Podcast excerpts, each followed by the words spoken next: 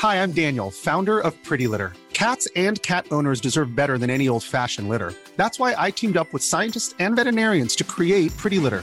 Its innovative crystal formula has superior odor control and weighs up to 80% less than clay litter. Pretty Litter even monitors health by changing colors to help detect early signs of potential illness. It's the world's smartest kitty litter. Go to prettylitter.com and use code ACAST for 20% off your first order and a free cat toy. Terms and conditions apply. See site for details.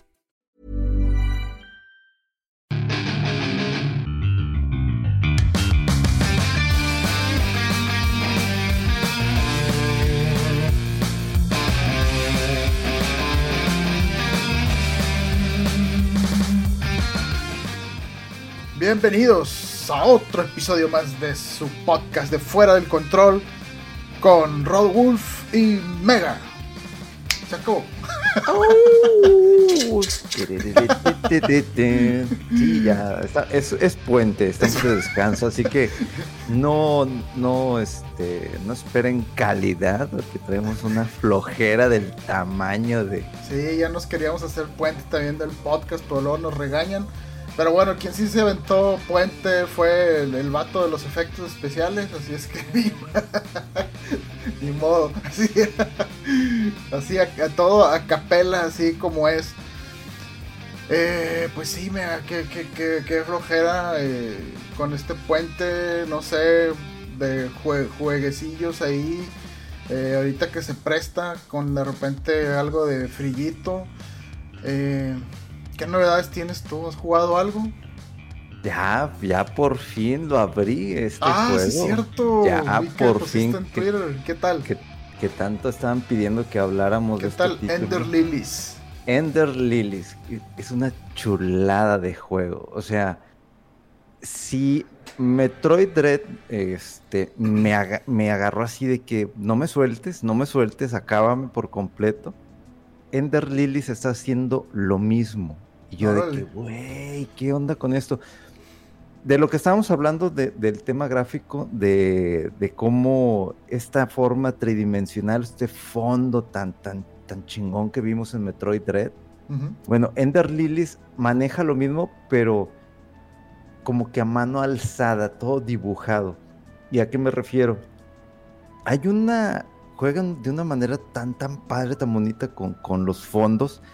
No sé si cuántos filtros, cuántos fondos este, coloquen, o sea, de- del plano donde está el personaje, cuántos fondos hay atrás, unos cuatro o cinco, pero luego enfrente parece que manejan dos o hasta tres fondos, porque vas caminando y, y hay agua, Ajá. y luego hay vegetación, y luego de repente, de la nada, eh, como que hay tierra, pero sale una mano, está una mano así como de un muerto.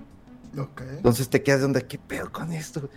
Está muy bien detallado. El, el arte de este juego está hermoso que dije, güey, es increíble.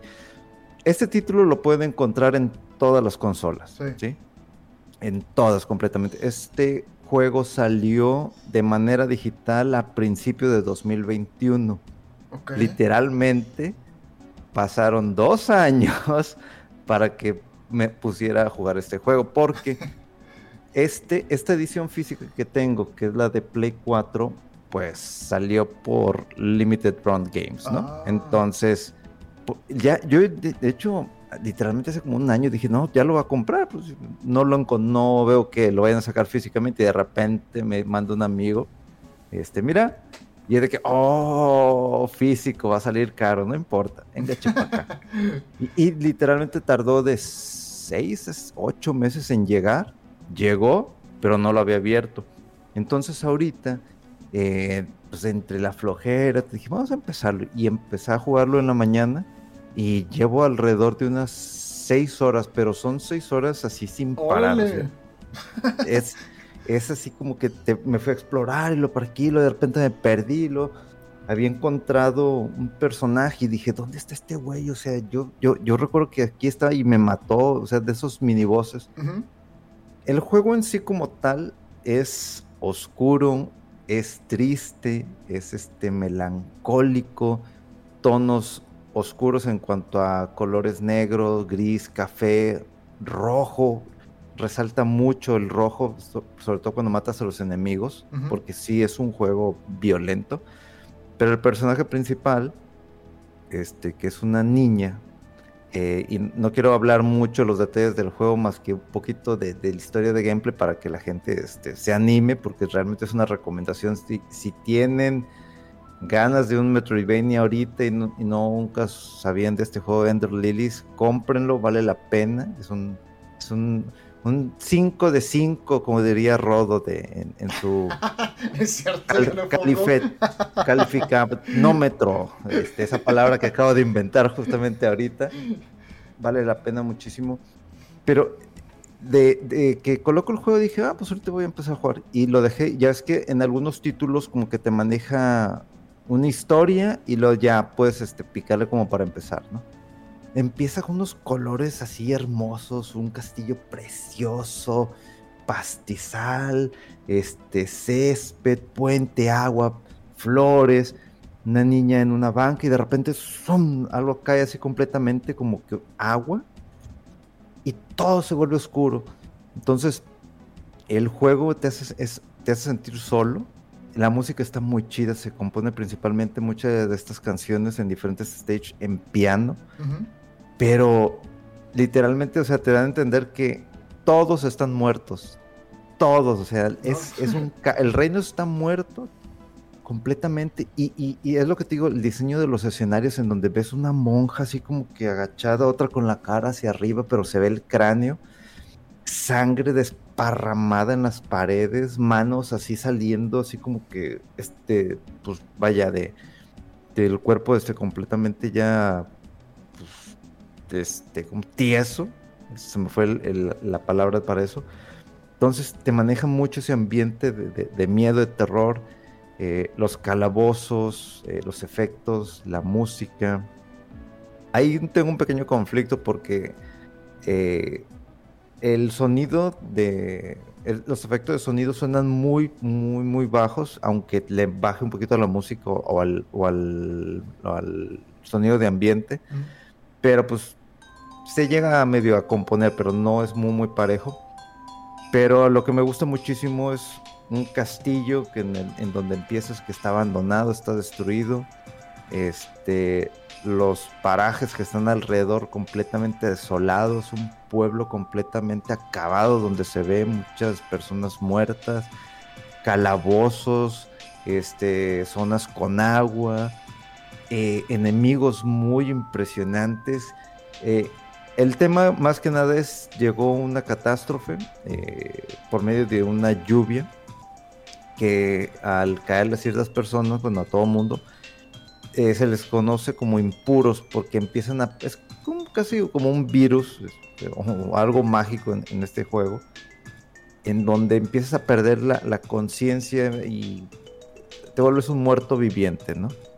Algunos mantienen este, la, conciencia, pero algunos mutan de tal forma que se que, que, que, traen así como un, un dolor interno uno de los personajes que me topé, eh, que, era una guerrera, que es que yo debí proteger a la... O sea, te van contando la historia, pero no hay cinemas así tan, alargados, tan extensos, sino que te dan pequeños cinemas cortitos, así como muy al estilo Dark Souls. Y todo lo demás, todas las historias tienes que ir encontrando las cartas. Hay cartas de que un mago, de que me fui del reino y regresé para buscarte, pero vi no sabía que nunca te encontré, o sea, cosas muy, muy trágicas, porque obviamente todos están muertos. Y conforme tú vas encontrando estos personajes, te van dando habilidades que después, como el personaje principal tiene este poder de limpiar esas impurezas o, poner tu alma en paz, tú adquieres la habilidad contra este guerrero con el que hayas peleado, ya sea un mago, un guerrero, eh, no sé qué tantos más aparezcan porque hasta ahorita llevo como unas siete u ocho habilidades adquiridas por haber peleado con unos mini jefes. Y te digo, las peleas de los jefes es impresionante porque le estás pegando ya cuando le bajas a la mitad, como que activa una segunda fase y ya cuando está a punto de morir, activa una tercera fase. Entonces esa tercera fase como que se transforma en una bestia. En algunos son bestias grandes, en otros simplemente como que adquieren más poder pero está muy entretenido y me gusta mucho ese concepto de, de, de, tratar de mantenerte solo, que te sientas solo y que aunque tú tienes estos espíritus y solo hay uno que es consciente, que es el que te despierta al principio del juego, de que es que te estuve buscando durante no sé cuánto tiempo, por fin te encontré, pero no sé qué pasó. Entonces necesitamos salir a explorar el reino, encontrar estas cartas, este, estos datos y saber exactamente qué fue lo que pasó, porque no te cuentan absolutamente nada y tú sales completamente al reino a investigar y poco a poco vas encontrando estos detalles, estos personajes, magos, guerreros, todos que murieron este, tratando de defender el reino, pero su alma está en pena, o sea, es muy, muy, muy triste el juego, está muy chingón, pero si no están de ánimos, así como que, güey, ya tengo suficiente drama con mi vida como para meterme aquí, que me digas que, todos están muertos, todos son almas, son almas en penas, pero hay muchas cosas que hacer, muchos lugares que investigar. Te digo, llevo seis horas y no creo ir ni a la mitad del juego. Y seis horas me refiero a de que me he ido por ciertas rutas y de que me voy por aquí. Y de que, ah, no se puede. O me topé con un jefe fuerte de que, no, de aquí no me muevo. Entonces, hay, eh, eh, sí es un poquito difícil, no nada del otro mundo, pero también es este, este benevolente. Porque si te mata el jefe, en algunos casos, pues te, moriste y te regresan al último save este, y empiezas todo de nuevo. Acá te mueres, te regresan al último save, pero toda la experiencia que obtuviste, todo lo que trabajaste o lo que hayas obtenido, lo mantienes. Entonces hasta en eso es como que es un poquito amigable. Dice, ah, bueno, digo, lo agradezco mucho, no tanto por el tema de la dificultad, sino porque no tengo tiempo de volver a, hacer todo, de volver a investigar y dije, bueno, muchas gracias, necesito jugarlo, disfrutarlo, acabar otro de esos títulos que tengo pendientes. Pero realmente estoy disfrutando muchísimo este juego. Yo creo que ahorita que terminemos de, grabar, me aviento el episodio de The Last of Us y le sigo. Digo, totalmente mañana no hay trabajo, entonces puedo estar otras seis horas jugando. Toda la noche dándole hasta terminarlo y tener un veredicto ya final para decir que es una joya o si me gustó el final o no me gustó el final, pero después de dos años inicio este juego. Sí, y a, los que escucho por primera vez el podcast, yo así soy. Compro juegos y me tardo un año en acabarlos o los abro dentro de dos años, como es este caso, de iniciar este juego. Pero estoy sorprendido por, por la. Primero que nada, pues el publisher se llama Binary Haze Interactive pero la desarrolladora este, tiene de nombre AdGlobe. Eh, Livewire, creo que son varias, son tres desarrolladores que trabajaron. Eh, y como mencionaba al principio, lo pueden encontrar en todos los sistemas. Lo pueden jugar en Switch, lo pueden jugar en Xbox, lo pueden jugar en Play. Yo lo compré Play 4, pero pues lo estoy jugando en mi Play 5. Lo pueden jugar en Steam. Vale muchísimo la pena. No, de, no sé exactamente cuánto esté ahorita costando. Eh, si bien me acuerdo cuando lo tenía en Nintendo Switch y lo tenía entre mis favoritos, está como alrededor de 400. Sí, sí me parece que sí. Creo que lo he visto en oferta y está como en 200 y algo. Entonces sí, el precio debe ser como el doble más o menos, el precio normal. Entonces, si, si quieren algo de investigar, algo así como para pasar un rato agradable, disfrutar un buen arte, una buena música, un gameplay sencillo pero suficiente como para, para disfrutarlo. Lo que me gusta es que conforme vas adquiriendo tantas habilidades, pues dices, bueno, pues ¿qué hago con tantas cosas? El juego, por hasta donde yo llevo, te permite tener dos tipos de equipamiento.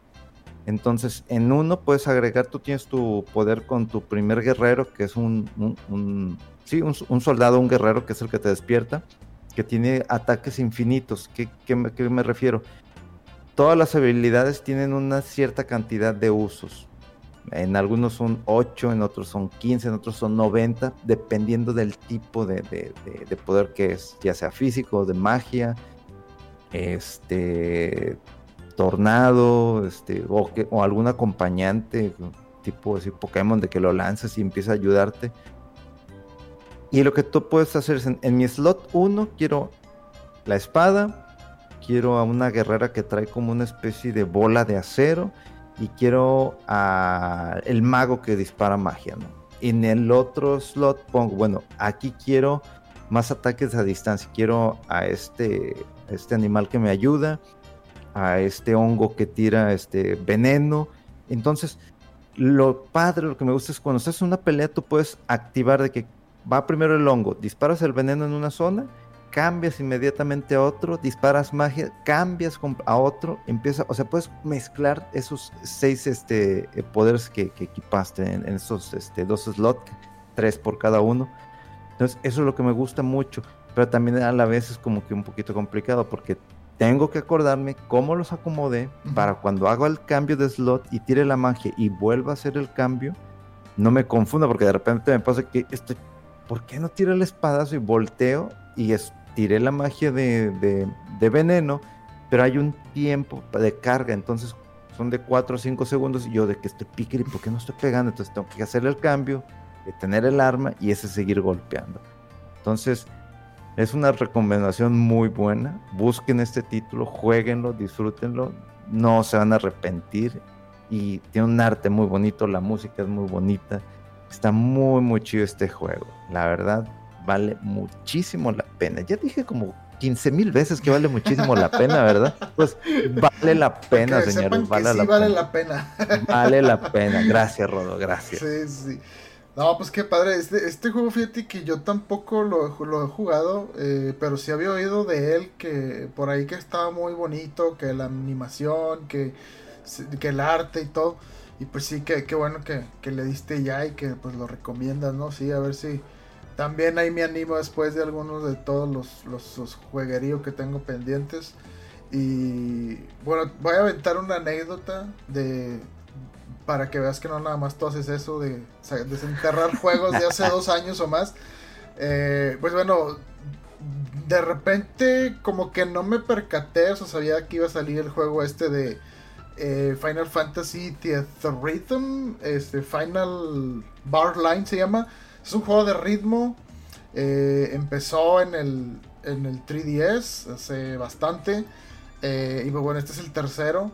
Y pues bueno, hay en Switch y en Play 4 un demo ahorita. Y te deja jugar 30 canciones y puedes pasar el progreso a la versión final. Eh, y bueno, pues el chiste es que en general lo principal son puros eh, música de los juegos de Final Fantasy. O sea, pues ya sabes que va a estar muy chida la música. Eh, pero si te vas a Switch, hay como tres versiones, la normal, la, la deluxe y la premium. Y pues uno que trae unas rolas más y otro que incluye todo el DLC que va a salir y demás. Y dije, a ver, o sea, voy a probar el demo y pues me... es que no, o sea, la nostalgia, eh, ver de que la música de los Final Fantasy que has jugado, o sea, desde el 2, el 1, o sea, todos, todos, todos los Final Fantasy, ¿no? Del 1 al, 15, incluyendo los online y los 3 del 13 y todo, el, el 10, el 10-2 y demás.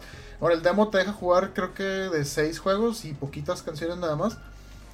Eh, pero el detalle está en que este juego, el, el original, yo lo tenía en 3DS y me había gustado mucho. Y me, gustó tanto que compré el segundo, que se llama Curtain Call, también para 3DS. Y así como llegó, se fue al backlog, ni, ni, lo abrí ni lo puse. Y ahorita con, este demo que, jugué y que me emocioné, dije, ay, se me hace mucho descaro. O sea, ¿cómo vamos a ponerme a, a comprar este nuevo y el segundo nomás llegó directo ahí al, refundirse al closet? Eh, dije, Ay, déjame, ver si lo saco. Y lo, saqué y lo puse en 3DS. Estuve jugando un buen rato ese. Y pues sí, está, está padre, está bien. Eh, pero sí se nota como que está un poquito más eh, rebuscado ahí. Que la navegación a los menús. Y luego escoges una rola y luego te sales otro menú. Y así uno por uno. Y este nuevo tiene la estructura como que ah, vas a jugar toda la música del Final 1 y luego toda la del 2 y así, pero en el orden que tú quieras, pero digamos que pues es muy fácil eh, de que escoges una serie, por ejemplo Final Fantasy 2, terminas una rola y luego, ah, la siguiente, y la siguiente, y así te puedes ir hasta llegar al final. Eh, y pues bueno, eh, ah bueno, pues también estas nuevas versiones eh, se juegan con botones, porque el original era nada más con el stylus. Y pues sí es diferente el feeling, pero bueno, y puse el, que desempolvé y no, ni me acuerdo el año, pero yo creo fácil tiene más de 3 años que salió. también lo abrí así con todo el papelito, el celofán y apenas lo puse. Y ese ya trae la opción de que lo controles con el stylus o con, con los botones. Eh, y me fui em, a checar la, música que tenía ese juego anterior. Eh, y pues tiene, por ejemplo, eh, no sé, el Final Fantasy Advent Children. Y Final Fantasy Mystic Quest trae unos cuantos temas ahí. Entonces, o sea, no es nada más los Final Fantasy así main sino que es un poquito de la historia y expandida de los RPGs de Squaresoft. Y bueno, me metí porque trae para comprar DLCs. Dije, déjame ver. Y con eso de que se va a acabar la eShop y todo eso, bueno, se va a cerrar el, próximo mes, casi a finales. Y pues déjame ver qué hay ahí. Eh, y pues sabía de que algunos, unas eh, canciones de Xenos Gears, uh, de Nier, de de Bravely Default, me parece. De.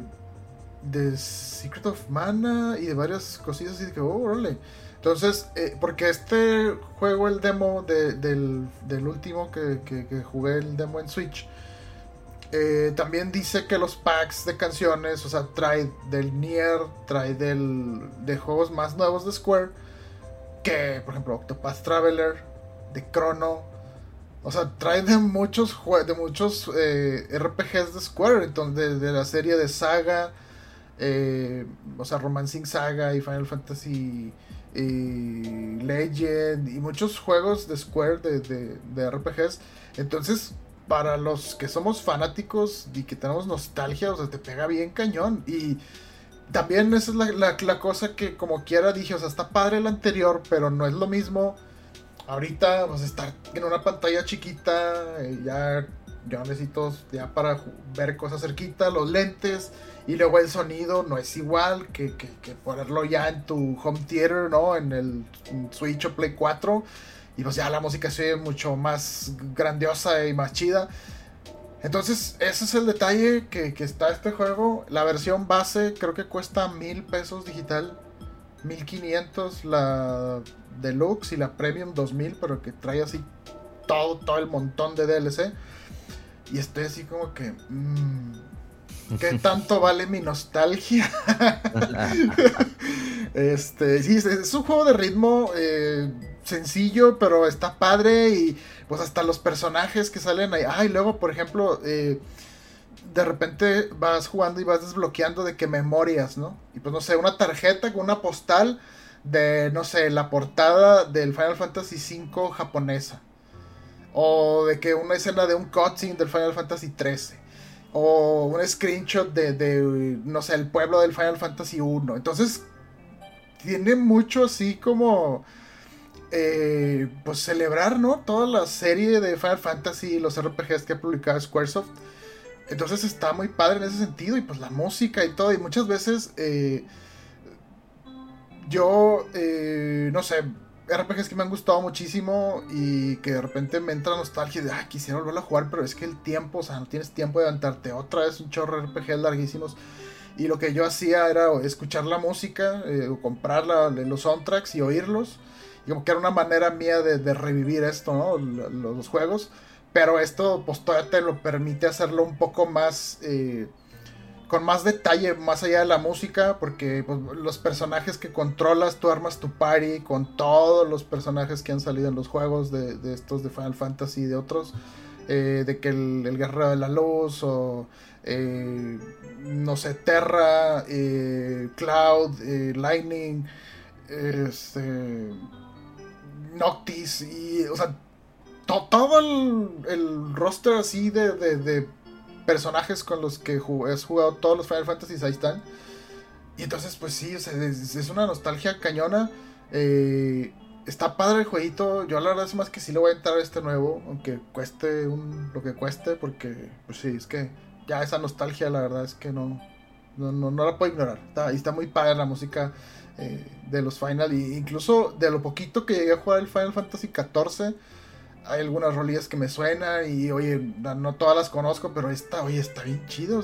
porque la, el soundtrack de los Final Fantasy siempre han sido muy buenos en general. Eh, y pues estás descubriendo o celebrando ahí más la, la saga esta de Final Fantasy y, los aledaños. Entonces, eh, pues va a estar muy bien. Eh, viene también en estos nuevos DLCs, van a venir, como he mencionado, Xenogears, juegos del Seiken Densetsu, Legend of Mana, Chrono Trigger, Octopath Traveler, o sea... Está, está muy padre, está chido. Eh, y pues bueno, eso es eso. Estuve dedicándole hoy precisamente, yo fíjate, terminando de jugar el demo y, y, probando el, juego anterior que había dejado ahí olvidado. Em, ¿qué, otra cosa? Bueno, pues sí, mayormente fue eso porque sigo picándole tantito al, al Hi-Fi Rush, de repente poquito al Monster Hunter. Eh, y poquito. Ah, bueno, el God of War me lo prestaron, el versión de Play 5, y ahí lo llevo también. Eh, pero pues es, lo que he estado haciendo estos últimos días ahí de juegos y a ver si, si le sigo más con el God of War, yo como el Hi-Fi Rush, a ver si lo termino en este puente. Pues es que hay mucha tarea todavía por hacer. este. Y hay un, hay un juego que desde hace rato le tengo ganas. Eh, Primero, la versión previa que se llama Deliver Us the Moon. Ah, ajá. Que, que, que, que, no es tanto como que de aventura y acción, sino literalmente es ir a explorar la luna. Sí. Y justamente el 2 de febrero salió el Deliver Us Mars. Y de que a ese juego le he tenido muchas ganas.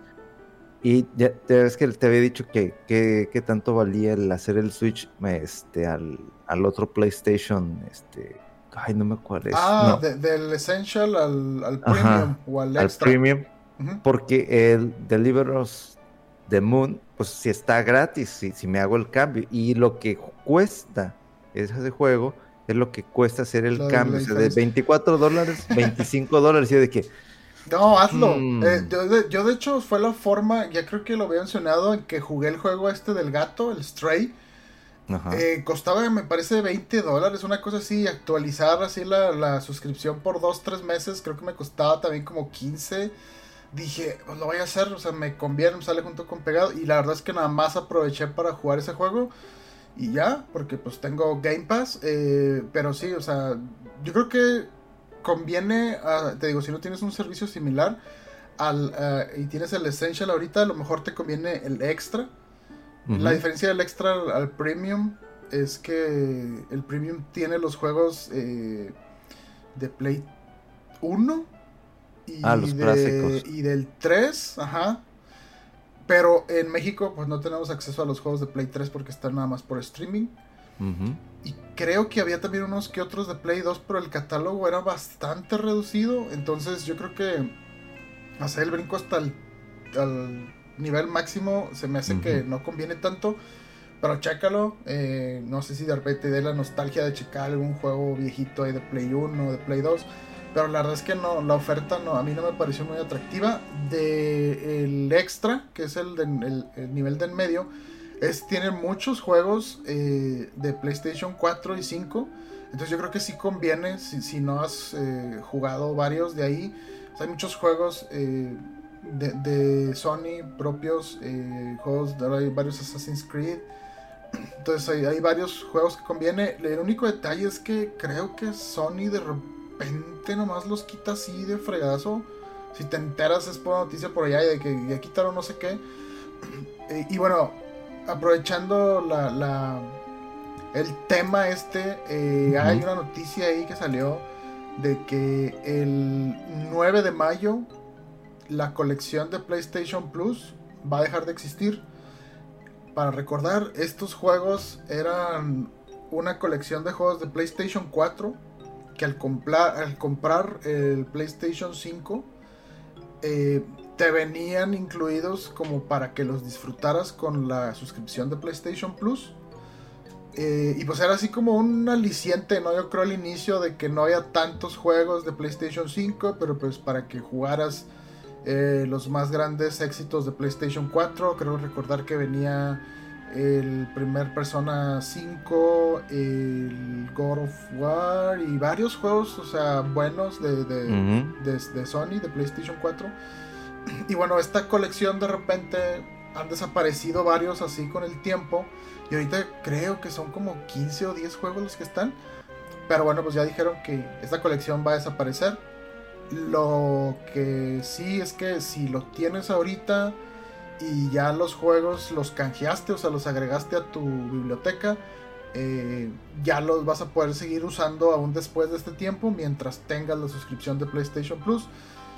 Eh, y pues bueno, nada más ir a aprovechar ahí el, tema para dar a conocer esta, esta novedad. Pero pues sí, a lo mejor si te conviene mega comprar esa, ese, ese, ese nivel nuevo de PlayStation Plus para que juegues juegos que te interesan como este de Deliverance the Moon o bueno, el, el Mars que viene después, ¿verdad?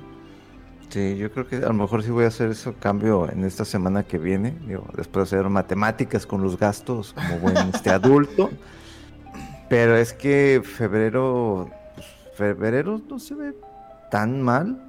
Digo, está, me llama mucho la atención el Deliverance Mars.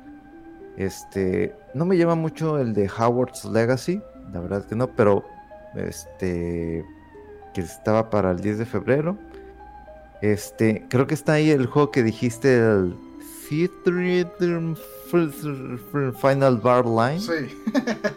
¿Cómo se pronuncia ese, ese theater de theater? Ajá, y de rhythm. Ajá. de teatro y ritmo.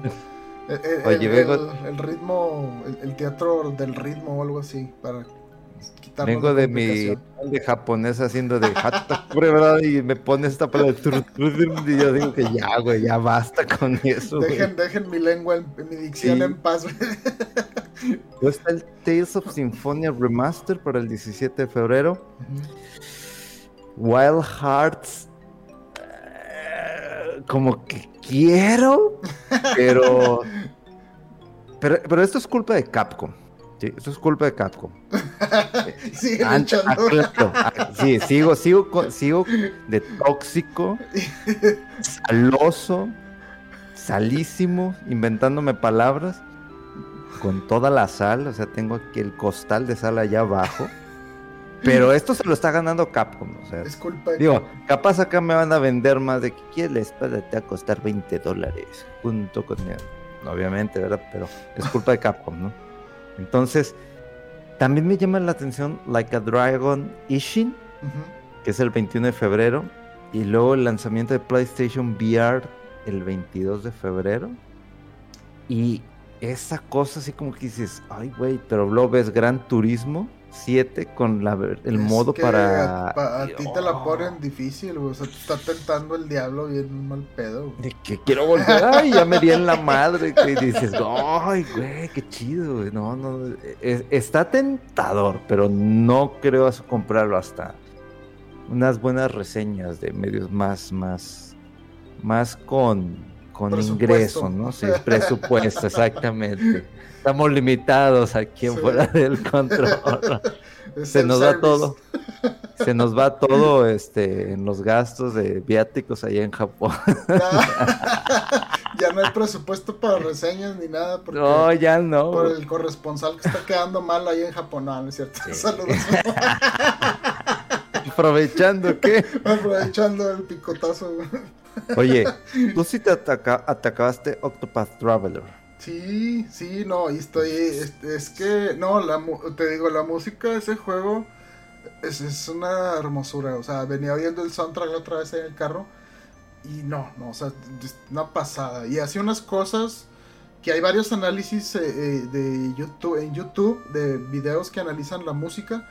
Porque tiene, o sea, como que cada personaje tiene su tema pero digamos que hay, eh, cuando van a entrar a una pelea así muy importante, eh, suena como que el preludio, el tema de cada personaje de, de, cuando van a pelear.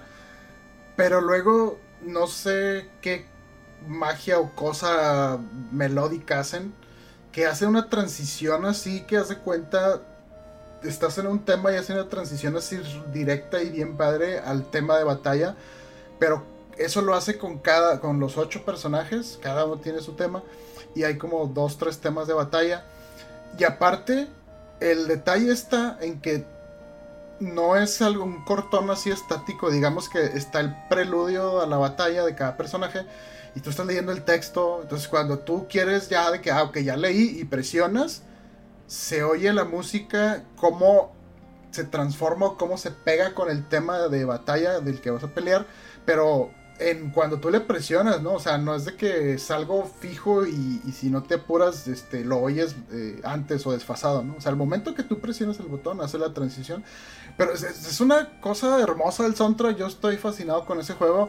Mucha gente criticó y, entiendo hasta cierto punto que se notaba como mucha disyuntiva en las historias.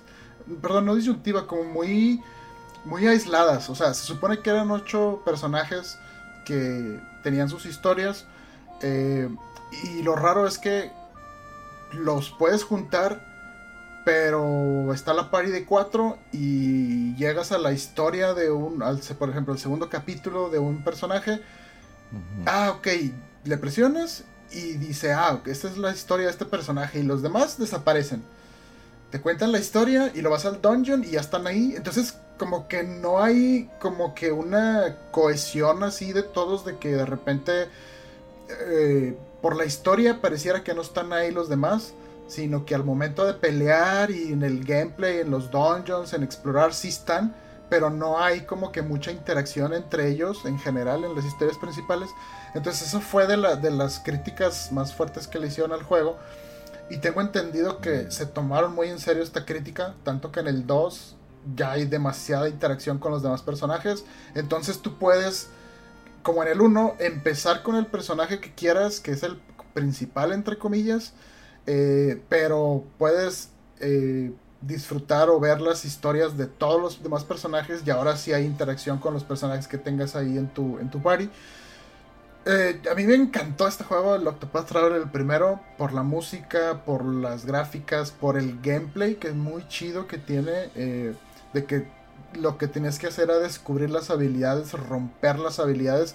Entonces, eh, eh, entras a la batalla y todos los enemigos tienen unos cuadritos, ¿no? Y dice, bueno, estos están como que en interrogación. Cada cuadrito es un de los enemigos, es, su, su, habilidad, su, perdón, su debilidad y cómo le rompes o le explotas o aprovechas esa, esa debilidad. Pero al principio no la conoces. Entonces es estar tratando una cosa y otra y a ver qué funciona y de repente y ya va, no sé, usaste el ataque de veneno y pum, se rompe, ve que se rompe el iconito y sabes, ah, este vato necesita romper el, escudo con dos ataques de veneno o lo que sea. Y cuando le rompes el escudo, pues le puedes atacar mucho más fuerte y demás. Y bueno, hay todas unas, eh, un sistema de clases de cada personaje. Tiene sus propias habilidades también, los de tu party y puedes empezar de repente a masterizar las habilidades de otros personajes de, que están contigo. Entonces está muy padre el sistema de, batalla. Y la verdad está bastante complicado el juego, se ponía muy difícil. Eh, la verdad estuve a punto de abandonar el... el digamos que termina las ocho historias. Pero luego hay un final así secreto y un jefe así espantoso, o sea, dura más de una hora y la batalla toda eterna y complicada. Y, tanto así que dije, no, o sea, esto me matan y ya no lo voy a volver a hacer. Pues no sé cómo, pero sí lo pude matar y dije, ah, qué chido, porque ya no lo volví a tocar. Pero está muy retador y muy padre el juego. Y sí, la verdad es que este hermano usaron Octopath Traveler 2 y yo quiero, o sea, no, no, no quiero saber ni detalles ni nada porque ya sé más o menos de qué va y estoy puestísimo para jugar el Octopath Traveler 2. Justamente estaba buscando este el primero, a ver, y aquí dice, lunes 13 de febrero, 1148 pesos, y así como que, hmm, hmm, no lo sé, déjame pensarlo bien, porque tengo bastantes cosas ahí todavía atoradas. Pero pues febrero pinta interesante en ese tipo de títulos. Digo, también este viene Destiny 2, una expansión, Lightfall. Y creo que de ahí es lo, lo, lo que más o menos a mí me, me, llama la atención en cuanto a juegos para febrero, ¿no? Ya no, no entremos de lleno a marzo, mejor eso entramos más adelante porque luego vamos a andar que, ay, güey, hay que hacer números. No, no. Sí, no. no, y pueden cambiar las cosas que de repente retrasan juegos o demás, o sorpresillas que salgan por ahí. Sí, fíjate, desde febrero yo también, o sea, como mencionaste, yo creo que nada más Octopath Traveler 2 y, y muy probablemente el, el el teatrito del ritmo de Final Fantasy. el teatrito del ritmo, está chido eso. Eh, Vamos no a llamarle así. Sí, el teatrito del ritmo. Eh, y, nada más, pero sí, sí, ya, ya tengo muchas cosas ahí pendientes y, y pues sí, vienen, vienen juegos, o sea, sí, no hay que adelantarnos porque vienen varios. Eh, y bueno, ahorita que estaba hablando de, de, de retrasos, pues bueno, salió la noticia de que el juego de Star Wars Jedi Survivor se retrasa seis semanas y ahora va a quedar el estreno para el 28 de abril.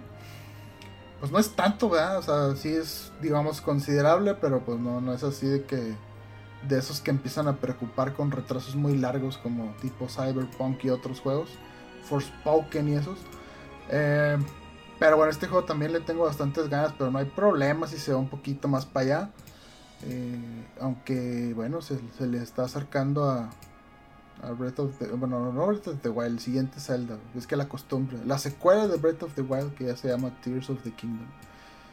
¿Cuánto tiempo tengo? es, Ahorita que dijiste yo de que en la madre no le he seguido ese juego, güey. Tienes tarea, mega. Eh, creo que sale el 12 de mayo, si no me equivoco. Entonces, eh, tienes poco más de dos meses, tres meses. termino el, el, Ender y me switcheo inmediatamente a, a, jugar con, con, Link otra vez porque, oh, su madre. Sí, como tres meses. Hay, tiempo, hay tiempo. Sí, siempre digo eso, hay tiempo, hay tiempo y es de que, ah, qué flojera, voy a poner un dorama coreano así. Ay, güey, no, tengo tarea pendiente. O sea, deja tú en el trabajo y todo lo que. Pero esto es de que. Eso sí ya es prioridad número uno, terminar el Zelda. Sí, sí, pues dale terminando el Ender Lilies y la verdad es que el Zelda sí se te puede ir un buen rato, sobre todo. O sea, te invita mucho el juego a que explores todo y depende de qué tan obsesivo seas, pues te pueden ir cientos de horas. Pero pues sí, ya te digo, depende mucho de, qué tanto te quieras clavar. Si te enfocas en la historia, pues no debe ser tanto, pero el mundo y las historias y la curiosidad, te dice el juego, ah, ven para acá, ven para acá. ese es el problema de que voy a la misión. Veo un árbol verde en ese cerro. Voy para allá. Está solito y se ve sospechoso. Algo debe sí, está sospechoso. Güey, no, o sea, no, dejen de hacer ese tipo de títulos, por favor. No se pierde y de, que tengo que, nah, quiero ver, no sé, pescar o cazar o no sé, de esas cosas que... No, güey, o sea, termino este juego, espero terminarlo en esta semana e inmediatamente así de que...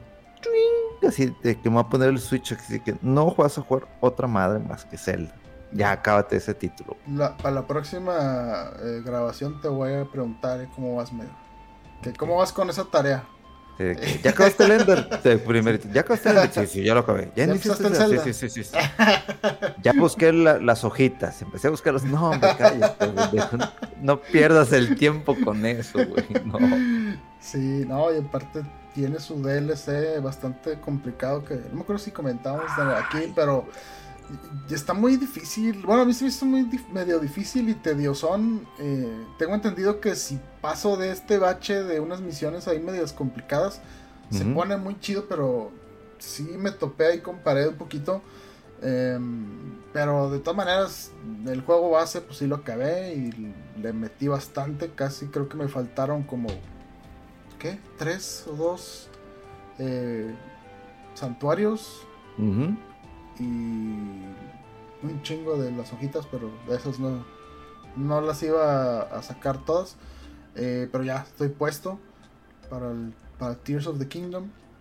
Em, pero sí me Yo te voy, te voy a preguntar el próximo podcast a ver cómo va esa tarea. Oh, ok, tenemos bastante pendiente. Dios santo, o sea, hay muchas cosas. Bueno, sí, sí, hay muchas cosas, pero también este. Ahorita estaba viendo el tema de. De metí rápido aquí a Amazon al ver este lo de los títulos de preventas y todo eso, y de que, ah, ok, ya está, de que viernes 12 de mayo, este, eh, 1400 pesos. Y de que, ah, ah, está bien. Y ahorita que mencionaste eso de, de, del juego de Star Wars Jedi Survivor, pues lo mismo, igual de que prendí el play y de que aparece. Me metí rápido así nomás al PlayStation Store a ver qué había rápido.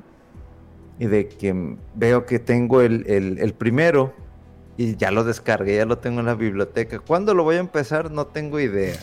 Pero ya lo descargué. Dije, de entre que sí sí o si no, ya lo descargué, ya está en la biblioteca, señores. Entonces ah, todavía Sí, es que ese es de, los juegos de mensuales, ¿verdad? Sí. Sí, está, está padre. A mí me gustó mucho. Creo que sí lo mencioné, que me gustó tanto que le saqué el platino. La verdad, de los pocos juegos que he platineado porque, pues, entre que el tiempo y de repente se me hacen muy absurdos algunos trofeos para sacar el platino. Pero ese encuentra todos los coleccionables y no sé qué cosas y upgradea todo y todo lo saqué. Me gustó mucho, entonces está ahí puestísimo para el, para el nuevo. Eh, sí, sí hay, muchas cosas que hacer. Em, y bueno, otra, quería mencionar este conjunto de eh, noticias de estos jueguitos que requieren conexión y de juegos como servicio y que no sé qué. Porque así como combo, ¿eh? eh salieron las noticias. Primero creo fue la de el juego este de Rumbleverse. Que es como de... No recuerdo cómo se llama, pero es así como que peleas eh, de, entre todos y con el escenario y que así medio caricaturesco y pues tiene sus, sus bases de batalla y demás cosas. Y pues anunciaron así de fregazo que el 28 de febrero los servidores se van a desconectar y que los jugadores que hayan hecho cualquier compra desde que salió el juego se les va a regresar el dinero. eh, por otro lado, ah. así así el, combo, ¿eh? Mira, dice Knockout City. Este juego creo que tiene un poquito más. Pero dice que la temporada 9 va a ser su temporada final. Todos los servidores se van a pagar el 6 de junio. Y que tendrán más eh, que anunciar en un futuro y que estemos al pendientes. Bueno, otro juego que se muere.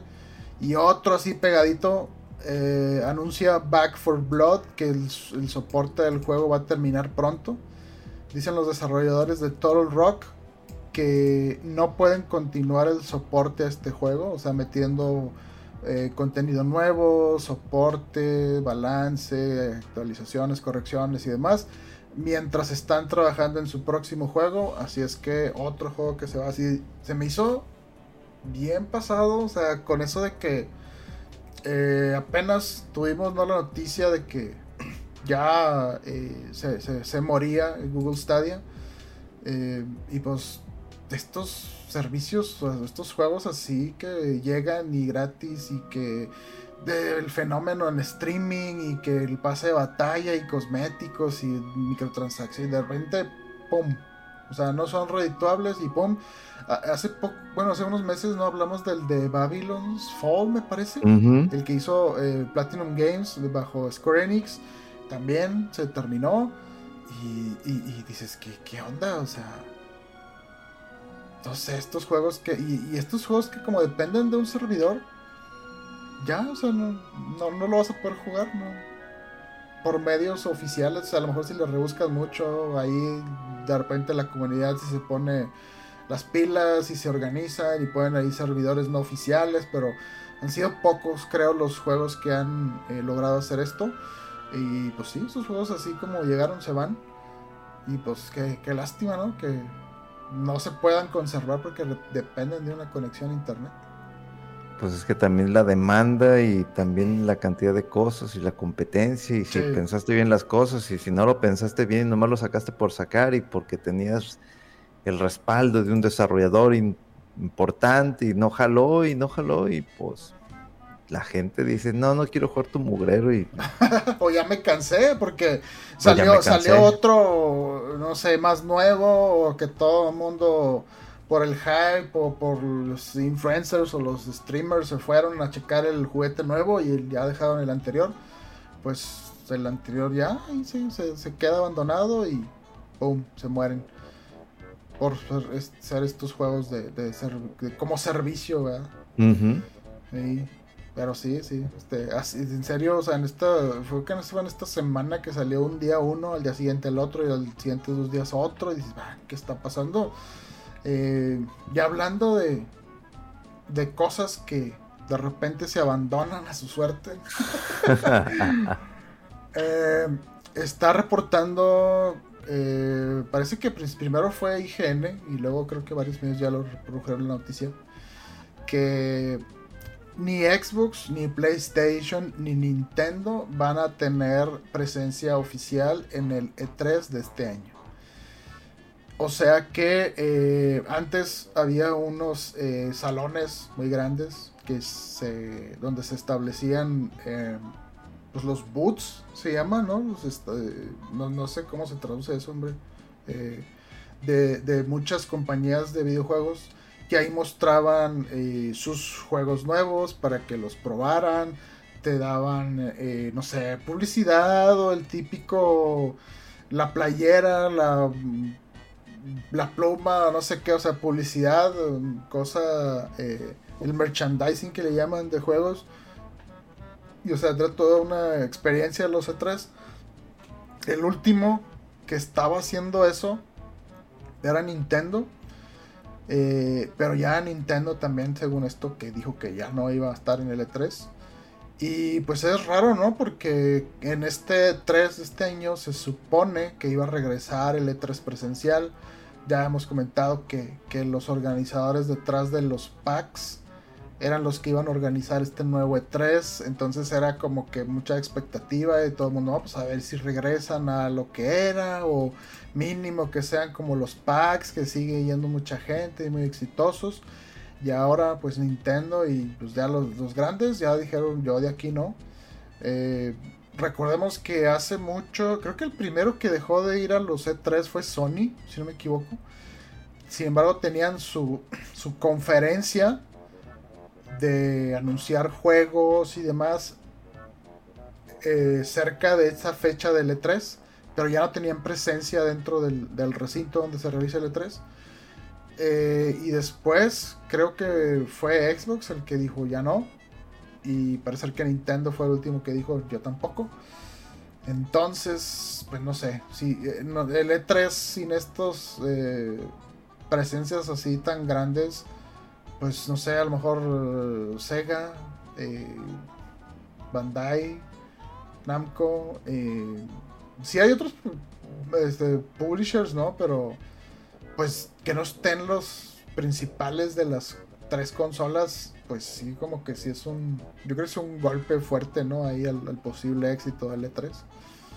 Sí, es pues digo, yo inclusive estaba platicando con Memo de que, pues sí, pues vamos, digo, pues a ver qué onda, de repente sale esta noticia, no, pues ya mira, este, mm, híjole, eh, pero tampoco sabemos si va, durante esa semana, pues van a hacer sus, sus conferencias, este, sí, probablemente que sí, ¿no? Sí. tiene que ser algo así, pero ya dentro de, de ese lugar como tal, pues no. Digo, si, si los eventos independientes de Sony, de Xbox y Nintendo lo hacen en la misma semana del E3, pero en unos sitios aparte, porque sí, sí ha pasado en donde Xbox, pues en, tal este forum, este, que está como a dos o tres cuadras del Convention Center de Los Ángeles, pues ahí ya tenían todas sus máquinas y juegos y pues podías ir. Y a lo mejor Sony a lo mejor lo tiene ir a la par, pero como dices, el ya no estar dentro del E3, pues sí, también es como que dices, mm". Pero si de plano no va a ser dentro de esas fechas, sino va a ser a la semana siguiente o dos semanas o una semana antes o dos semanas antes, pero no va a estar ahí, no van a mostrar juegos para los medios, pues ahí sí, sí es como que dices, pues los que van a tener que levantar el evento, pues son las desarrolladoras de juegos. Pero creo que encontré por ahí una lista y, son poquitos, o sea, de que está Capcom y que pues, los de siempre, ¿no? Sí. No, no, no, no los de siempre, pero algunos. Pero tampoco es como que masivo de que ah, va a estar lleno de y van a estar los desarrolladores. No, entonces va, va a estar. Va a estar complicado. Va a estar raro. Este sí, o sea, y, y te hace pensar, ¿no? O sea, van a tener la suficiente afluencia o el suficiente eh, visibilidad y si este año lo van a hacer y no va tanta gente o no tiene el éxito esperado, no les va a empezar a ser redituable ir al E3, ¿quién es el siguiente que va a decir yo tampoco? Eh, Ubisoft me parece... No, Ubisoft sí, sí tenía presencia en E3, eh, creo que el que no es EA eh, Activision creo que también tiene mucho que no iba vale 3. Entonces, híjole, pues la, lista de publishers ahí va más chiquita y más chiquita, más pequeña.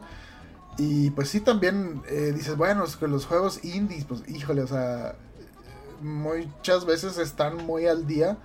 Eh, a menos que estén aliados con distribuidoras más grandes que pueda solventar este gasto.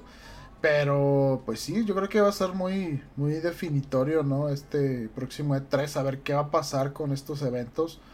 Porque, pues sí, también está como que teniendo mucho éxito el mismos eventos de, creo que IGN, de Summer of Gaming se llama. Jeff Keighley también tiene su versión de, de los Game Awards, pero también en verano están los packs y demás, y el E3 se está quedando como que, ¿no? Algo que, una reliquia ahí del pasado, yo creo. Y pues quién sabe, a ver si, si, va, si, vas a poder seguir subsistiendo. O bueno, una de esas, pues, este, pues alguien se acopla o mejora la idea de que, de lo que era el E3. Que, que, era lo que mencionas como el Summer este de... Ah, este, ah, lo dijiste ahorita, ¿verdad? Summer of Gaming, creo, de IGN. Es que varias publicaciones ya han hecho como que su, su intento por sustituir estos eventos de E3. Y bueno, son digitales en su mayoría, entonces no tienen el mismo costo exagerado asociado de, de, de, rentar un espacio dentro de un evento, que será muy caro, tengo entendido. Em, entonces sí, o sea, como que toda la lógica justificante de un E3 cada vez parece menos relevante. Los eventos, eh, las conferencias ya a veces son anunciadas fuera de ese eh, eh, evento, son transmitidas directamente a internet. Em, ahora muchos juegos tienen directamente con el público, con los jugadores, la opción de su early access o game preview. Entonces dices, pues bueno, realmente vale la pena eh, tener que con, o sea, juntar a gente físicamente durante una semana o cinco días en un recinto. Sí está, para pensarle, ¿no? Sobre todo por los costos ahí tan altos y no podemos dejar de, de, lado la, la, cuestión ahí sanitaria, ¿no? O sea que el COVID vino a, a cambiar muchas cosas, a revaluar muchas cosas, por ejemplo el trabajo remoto y ya mm, en muchos sentidos nos hemos dado cuenta que se, pueden seguir funcionando las cosas eh, sin estar físicamente en una parte con todos estos, no sé, medios o transmisiones, plataformas de streaming, ya sea Zoom, Twitch o Facebook o lo que sea. Entonces, pues sí, o sea, a ver qué pasa con el 3, ¿no? Pero sí, como que, oh, otra cosita ahí que, hace pensar que a lo mejor no va a sobrevivir mucho el 3. No, pues, eh, híjole. pues es que en una de esas ya de plano este es el último año, porque sí, ya hay muchos eventos, todos por transmisiones, todos tus palomitas a tal hora de tal día, ya te dijeron, te ponen las noticias, ya después ves tú los trailers y ya con eso tuviste tu información. Eh, y ya llegaste a mucha gente y no solamente en un solo lugar, Entonces, pues poco a poco se va perdiendo este, este evento, desde ese cambio de que sí, ya pueden entrar hasta este, los fans y no sé qué, y se acabó el, tema de, de medios entonces creo que desde ahí es donde empezó a patinar, como que no, no pensaron muy bien en cómo hacer ese, ese cambio de negocio. Pero pues vamos a ver entonces qué es lo que pasa eh, por ahí en junio. Y ahorita estaba checando Summer Game Fest. Es el. O sea, la transmisión oficial es el 9 de junio. Y, y literal una semana antes de, de lo que es el. Ese es el de Geoff Keighley, ¿no? Ajá. Ok. Y pues ahí ya es donde se hacen los anuncios también ya, o sea, Sí. él llegó y dijo, con permiso, yo voy a hacer- a hacer esto de esta manera, ya tengo la experiencia, tengo los contactos, y así se hacen las cosas, así se transmiten las noticias, los trailers, lo vimos en los Game Awards, ya viste cómo yo andaba de, "Ah", con el Sí. Death Stranding 2, entonces, acá ya hay una fórmula, Sí. Y creo que muchas veces esta fórmula es la que necesitas y ya todo lo que venga después, pues ya es como que complemento de información y ya no es tan necesario estar en un lugar Sí. sí. para darle seguimiento al juego. Sí, eso sí. Así es. Ay, Dios santo. Qué cosas tan emocionantes que vienen y luego por otro lado, eh, así como que medias críticas y... Bueno, también anda por ahí el comentario, ¿no? De que... eh, Nintendo, o sea, más allá de Tears of the Kingdom en mayo, más allá nadie sabe qué, cuándo, nada, hay un silencio muy sospechoso. Eh, y bueno, claro que esto siempre para echarle fuego a las especulaciones de ya un nuevo Switch o qué o cuándo, porque pues está todo muy serio, más allá de Tears of the Kingdom que, que hay. O sea, todo el- la segunda mitad del 2023 en Nintendo es un misterio, está muy callado. Eh, son eh, Xbox creo que en el último evento eh, los últimos dos eventos, de hecho, anunció cosas hasta el para el primer semestre del, del 2023, pero después no han dicho nada. Y Sony creo que sí ha dicho poquito, pero o sea, se espera yo creo que el, el Spider-Man 2 al menos eh, pues está ahí como que ya mero viene. Pero sí está un poquito turbio ahí, o sea, no se tiene mucha visibilidad qué va a pasar durante la segunda mitad del año. Eh, incluso junio, ¿no? Antes del E3 Ujú. es cuando llegaban varios lanzamientos en teoría eh, en esa fecha y bastante fuertes como Street Fighter 6. eh, Starfield se espera que también esté para esa fecha. Comentamos que en mayo pues sale Tears of the Kingdom. Pero más allá, nadie sabe. No sabemos qué nos espera en el futuro, pero espero sean cosas de que ¡ah! sorprendentes y no remasterización, remake, port. No, ya. Ese, ese fue el año pasado y un poquito de este inicio, ¿no? Entonces Sí. necesitamos nuevas ideas o continuaciones o algo así más. Que nos alegre tantito la vida. Sí. Sí, sí, sí. Eh, bueno, venga, pues nos acabamos de noticias o la plática, creo, de cosas de videojuegos.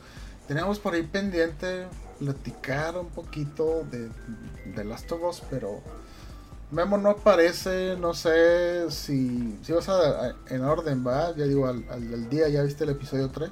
Sí, ya vi el episodio 3 y este y pues Memo sí ya me dijo que no no ha visto ninguno porque no hay HBO, este, o Ah, sea, allá, ya. entonces Pero sí Pues dijo no, que no como te- que no le interesaba mucho y no podía. No sé si a partir de que no puede dice que no le interesa o al revés.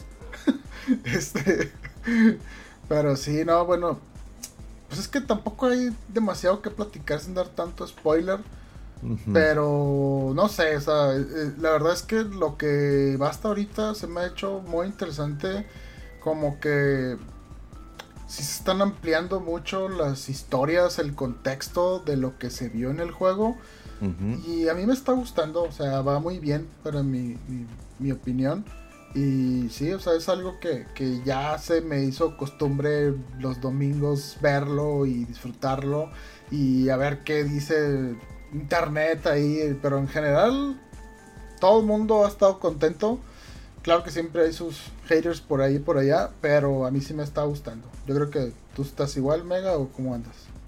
Sí, la verdad, eh, llegué a pensar en, en, déjame vuelvo a jugar el, el- el título, porque literal, o sea, el día que salió, lo jugué, lo terminé, y ya no lo volví a tocar.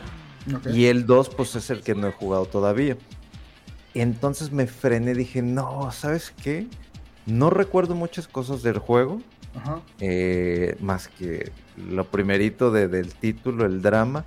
Y dije, déjame verlo así.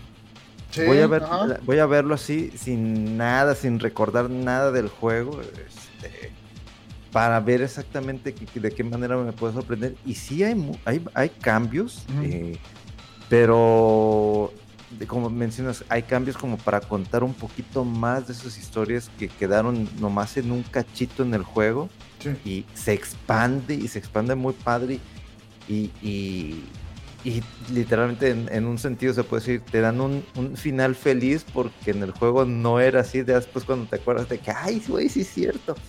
Entonces, me está, yo sí lo, lo, estoy disfrutando, me está gustando. Me gusta mucho el que de repente después de haber visto el episodio, eh, por ahí ponen de que comparación de lo que pasó ah, en el, eh, con lo que y literal las frases, o sea, el, el, guion del juego es, es el guion de la serie. Y güey, o, sea, realmente en ese aspecto no lo están cambiando. Este, los detalles de la ropa, o sea, esos detallitos chiquitos le, que dices, la toma y que el edificio exactamente atrás la fachada dices, está bien pasado lo, fiel que tratan de ser en algunas cosas, ¿no? La producción está muy, muy chida. es muy fiel a la idea, pero también están diciendo, pues vamos a abrir un poquito más a esto, vamos a ofrecer algo un poco más, no solamente es el juego, sino de algo a lo mejor que ellos se quedaron con ganas de hacer o expresar, o la idea que traían de, en el juego de, de plantera de otra forma lo están haciendo, eh, pero yo realmente estoy disfrutando muchísimo la serie. Me gusta muchísimo que la gente me diga, es que yo nunca jugué el juego y me está gustando mucho la serie. Y yo de que, y, que digan, o sea, es que no he jugado el juego, vi el primer episodio y sabes qué, prefiero jugar el juego a ver la serie. Quiero experimentar, quiero controlar y después ver la serie para ver qué onda. Entonces, pues ahí se eh, aumentaron ventas desde el juego del primerito de The Last of Us. Pero no tengo queja ninguna. O sea, no, o sea, nada. O sea, sí hay unas cosas que de repente me saqué de onda, así como que, ay, güey, no me acordaba de eso. Y ya de repente profundiza la historia y, y dices, qué chido está eso. O sea, se me están dando más de lo que el juego en cuanto a tema de historia, de narrativa, este, podía ofrecer el, título, porque metes eso en el juego y se hace un... se hace más largo o no sé. Pero te digo, ahorita terminando el, podcast, veo el episodio, sigo jugando Ender Lilies, pero como tú, o sea, ya es domingo, hay que ver la serie, hay que ver la Pero sí, yo estoy disfrutando mucho. Sí, qué bueno. Este, sí se lo recomendamos, al menos aquí Mega y yo, eh, que nos, gustó el juego. Eh, del juego yo la verdad, o sea, me, gustó más que nada la historia. Eh, o sea, el gameplay es más o menos interesante, pero en realidad yo creo que lo fuerte del juego, o sea, es esa es la historia, es la ambientación, los giros, las historias que hay dentro de él. Em, porque pues el gameplay de sigilo, así de stealth, o sea, es lo que es. Eh, yo no soy muy fan del género. Em, pero pues por lo que es el juego lo pasé, lo viví, me gustó, pero es un juego que yo cuando lo terminé dije, ah, descansé ya no quiero saber, o sea, de volverlo a jugar, porque es un juego, eh, o sea, es, es, difícil más o menos en el gameplay, o al menos a mí me resultó un poco difícil, tedioso, muy... Eh, eh, morir en algunas secciones de sigilo y otra vez y desde el inicio y dejar de ver cómo van moviéndose todos, cómo me puedo escabullir, qué puedo intentar, qué puedo no, y que te maten yo otra vez y otra vez.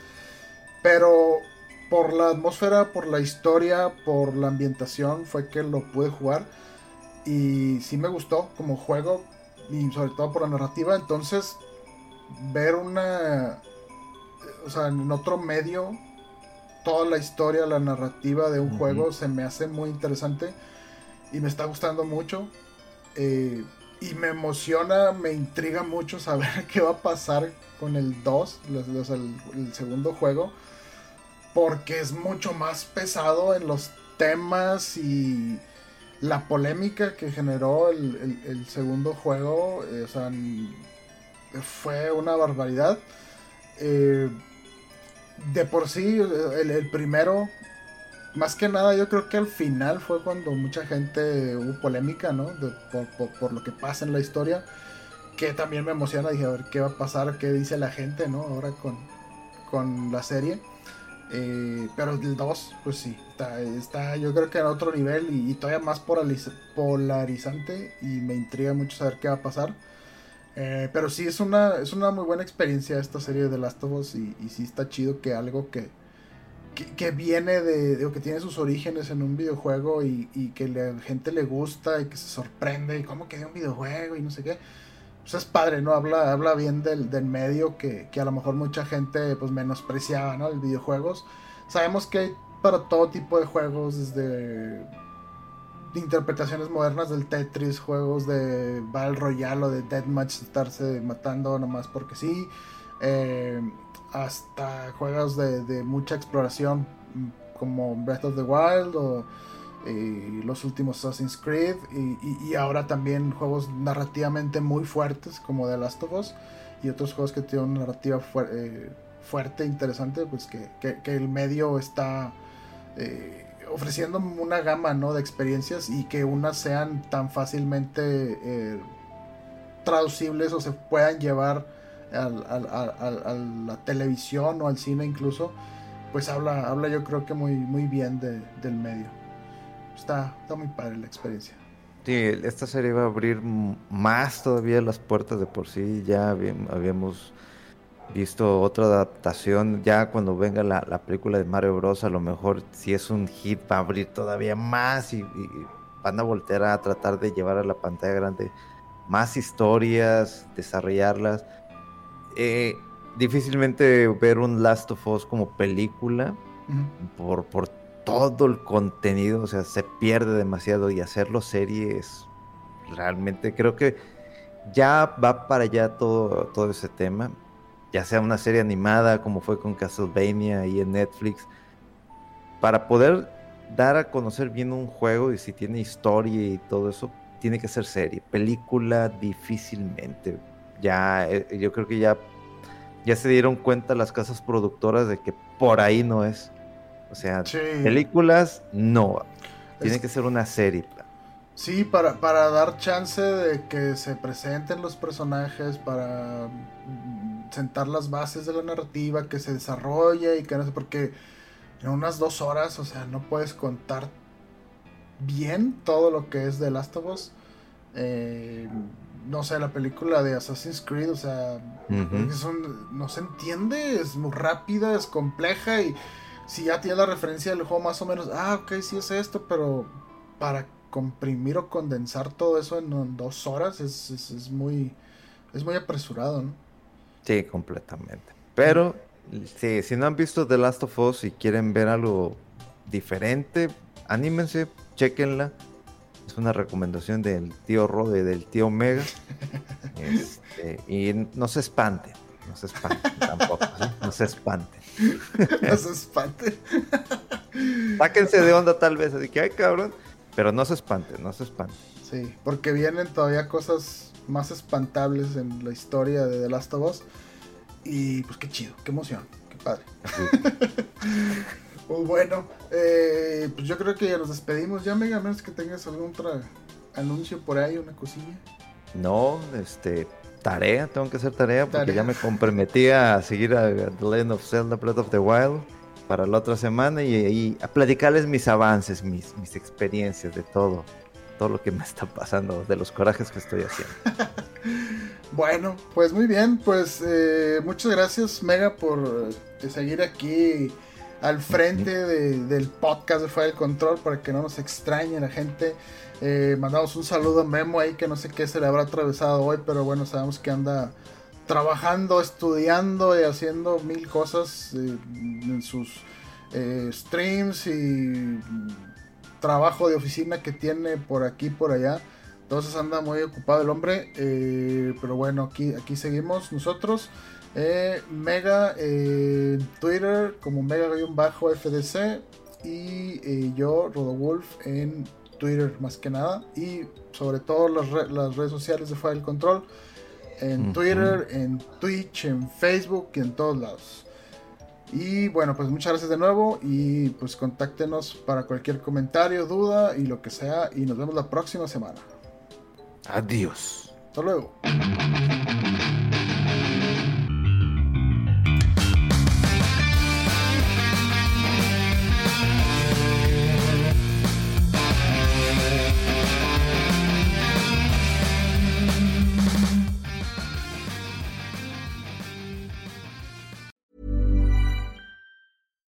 Hi, I'm Daniel, founder of Pretty Litter. Cats and cat owners deserve better than any old fashioned litter. That's why I teamed up with scientists and veterinarians to create Pretty Litter. Its innovative crystal formula has superior odor control and weighs up to 80% less than clay litter.